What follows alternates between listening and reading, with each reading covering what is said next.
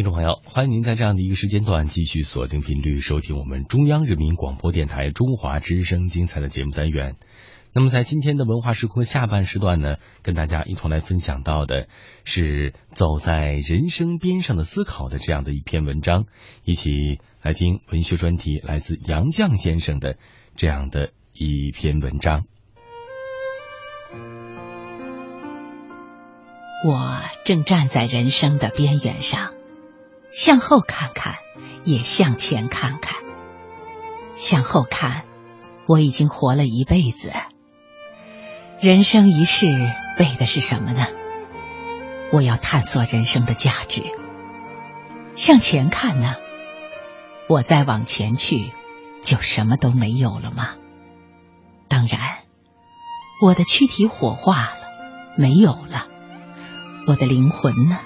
灵魂也没有了吗？有人说，灵魂来处来，去处去，哪儿来的，又回哪儿去呢？说这话的，是意味着灵魂是上帝给的，死了又回到上帝那儿去。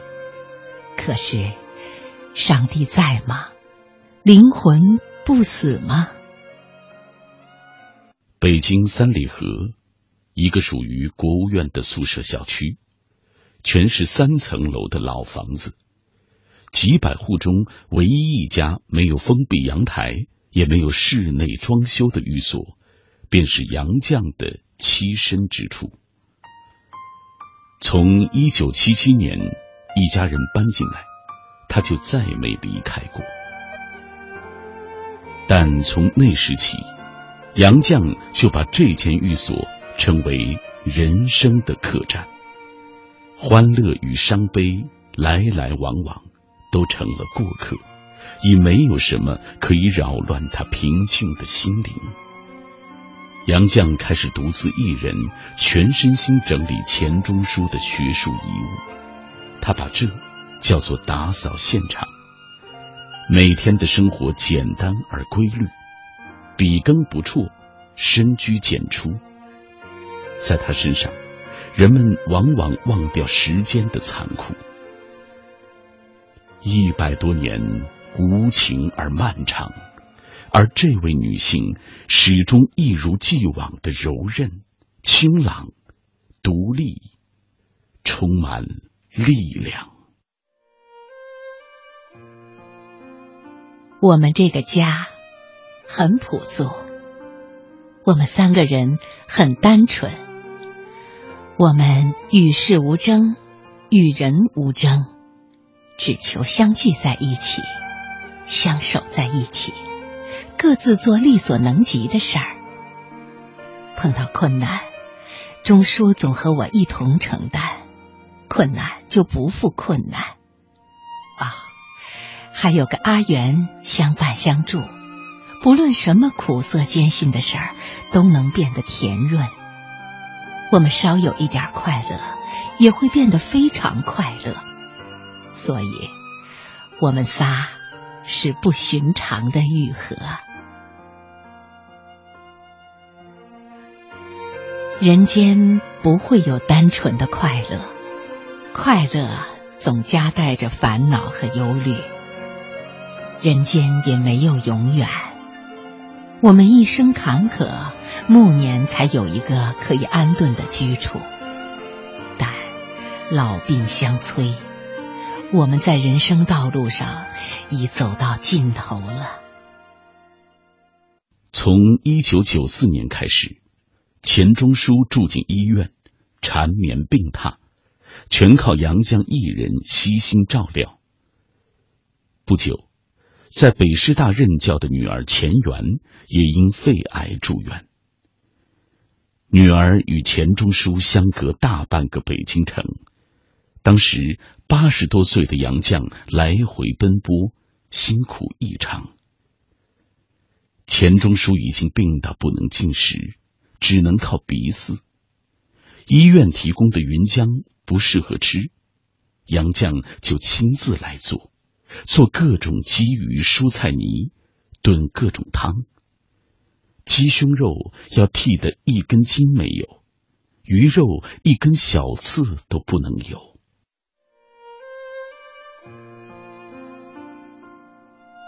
钟书病中，我只求比他多活一年。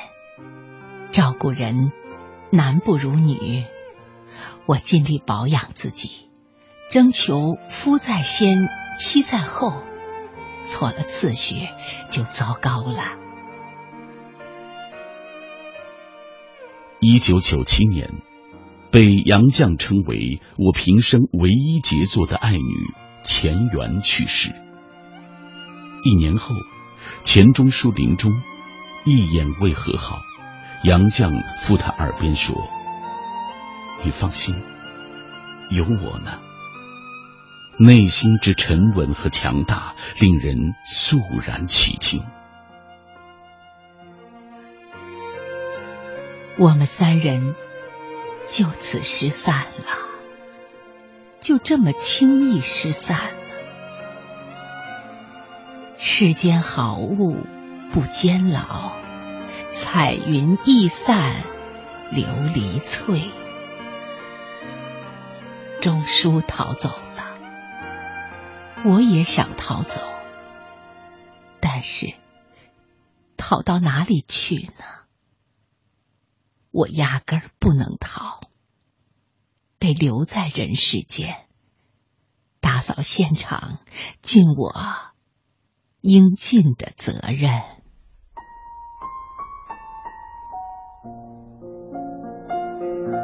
当年已经九十高龄的杨绛，笔耕不辍。开始翻译柏拉图的斐多篇，并将丈夫钱钟书七万余页的笔记悉心整理出版。二零零三年，我们仨出版问世。这本书写尽了她对丈夫和女儿最深切绵长的怀念，感动了无数中国人。而时隔四年。九十六岁高龄的杨绛，又意想不到的推出一本散文集，《走到人生边上》，探讨人生的价值和灵魂的去向，被评论家称赞。九十六岁的文字，竟具有出生婴儿的纯真和美丽。走到人生的边上，他愈战愈勇，唯愿死者如生。生者无愧。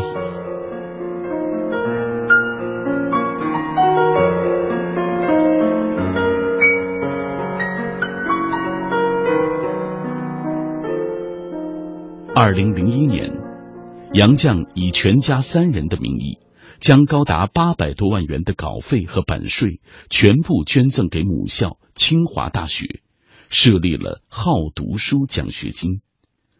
杨绛在捐赠仪式上说：“这一次是一个人代表三个人说话。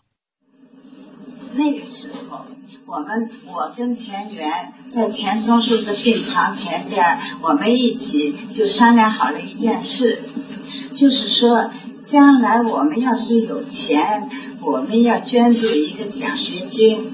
这个奖学金呢，就叫好读书奖学金。”不用我们个人的名字，好读书奖学金的宗旨是扶贫，因为我们看到富裕人家的子弟，他们如果要升学的很方便，可是贫穷人家的儿女呢，尽管他们好读书，而且有能力好好读书。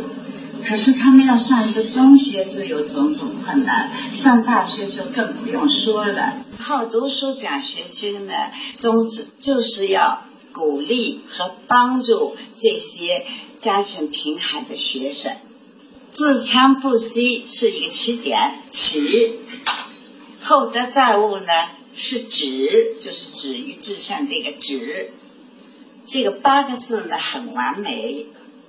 那么。清华的校训呢，正好也就是清华大学对于得奖学生的期望。截至二零一二年底，好读书奖学金捐赠累计逾千万，受到资助的学生已达数百位。好读书表达了杨绛一家三口对生命和灵魂的全部要求和期待。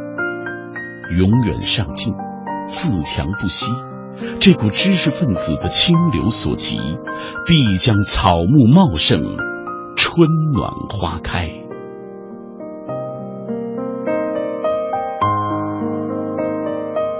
杨绛与钱钟书一样，出了名的不喜欢过生日。他曾经为了逃避打扰，专门躲进清华大学招待所住了几日必收。他早就借翻译英国诗人兰德的这首著名的诗，写下自己无声的心语：我和谁都不争，和谁争我都不屑。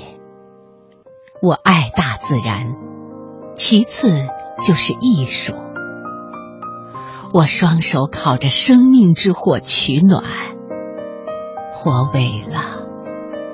我也准备走了。简朴的生活，高贵的灵魂，是人生的至高境界。这是杨绛非常喜欢的名言。在许多朋友的眼里，杨绛生活异常简朴，为人低调。他的寓所没有进行过任何装修，水泥地面。非常过时的柜子、桌子，老旧的样式，始终安之若素。室内没有昂贵的摆设，没有书房，只有一间起居室兼工作室，也当做客厅。但每间屋子里有书柜，有书桌，所以随处都是书房。杨绛总是说：“我这样已经很好了。”这是我们自己的一种生存方式。一些淡雅的花草散摆在案头和阳台，给他带来一些春的气息。如果说杨绛先前的作品关照的是世事、是社会，那他晚年的作品则是在关照自己。二零零七年，杨绛出版了散文集。走到人生边上，每个人迟早都要面对死亡。无论是佛教、道教还是基督教，对于死亡都有一套自己的解释系统。走到人生边上，可以看作是杨绛对于生死以及人的本性、灵魂等哲学命题的一次终极思考。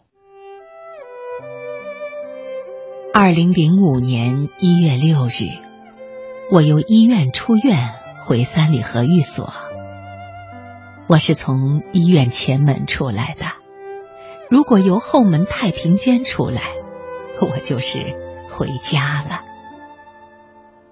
躺在医院病床上，我一直在思索一个题目：走到人生边上，一回家。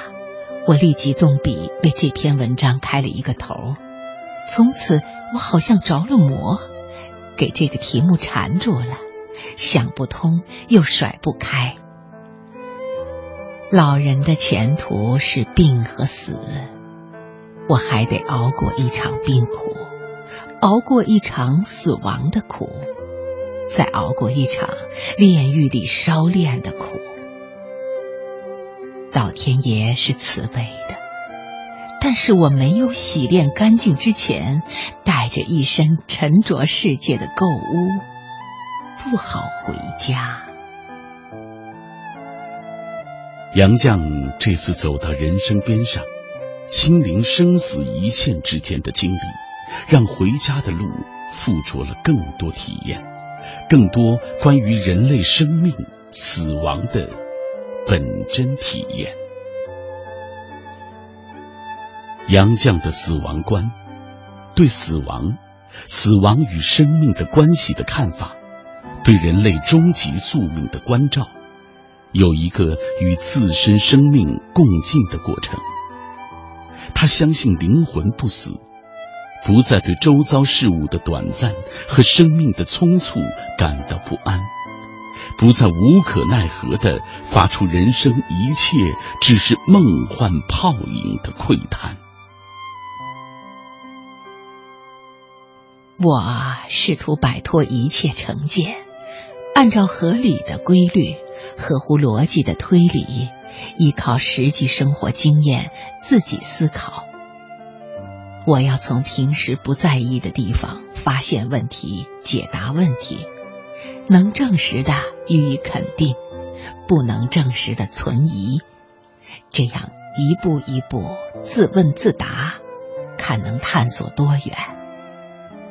好在，我是一个平平常常的人，无党无派，也不是教徒，没什么条条框框干碍我思想的自由。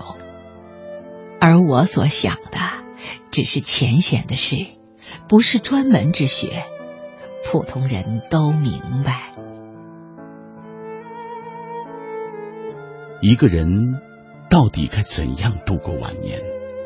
如何面对人类最终的命运？这是人最深层次的问题。数千年里，无数贤哲一直争论不休。回答这样的问题，担子太重。杨绛的生命一路沉甸甸的奔腾流淌，灵魂曾在抗争中受伤，鲜血梅花一般溅落流溢。于人生边上万般苦思和断想中，他描述人类的困惑与祈愿，渴望与希冀，生命之本或精神之魂。九蒸九焙之后的沉静里，满是历劫后的积淀和大彻大悟。杨绛走在人生边上，思考生命本源。思索天地生人的目的，思考天命大计，成了一个新世纪的灵魂启蒙者。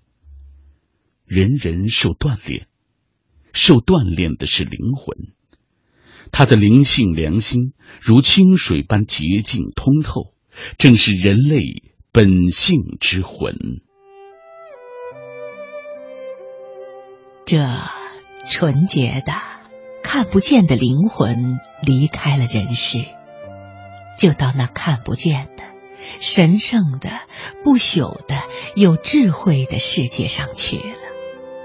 灵魂到了那里，就在幸福中生存，脱离了人间的谬误、愚昧、怕惧、疯狂的热情，以及人间的一切罪恶。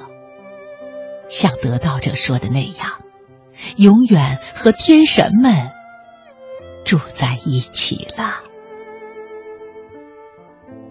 一百零二岁的杨绛，在夕阳余晖中吟唱生命之歌，经历时间洗炼的思想和情感，散发着精粹的、最具人性的光辉。繁华尽落之后的真纯。生命最后状态里的饱满，是他留给世界的最美的风景。著名学者周国平说：“这位可敬可爱的老人，我分明看见他在细心的为他的灵魂清点行囊，为了让这颗灵魂带着全部最宝贵的收获，平静的上。”路，我已经走到了人生的边缘，我无法确知自己还能往前走多远。寿命是不由自主的，但我很清楚，我快回家了。我得洗净这一百年沾染的污秽回家。我没有登泰山而小天下之感，只在自己的小天地里过平静的生活。细想至此，我心静如水。我该平和的迎接每一天，过好每一天，准备回家。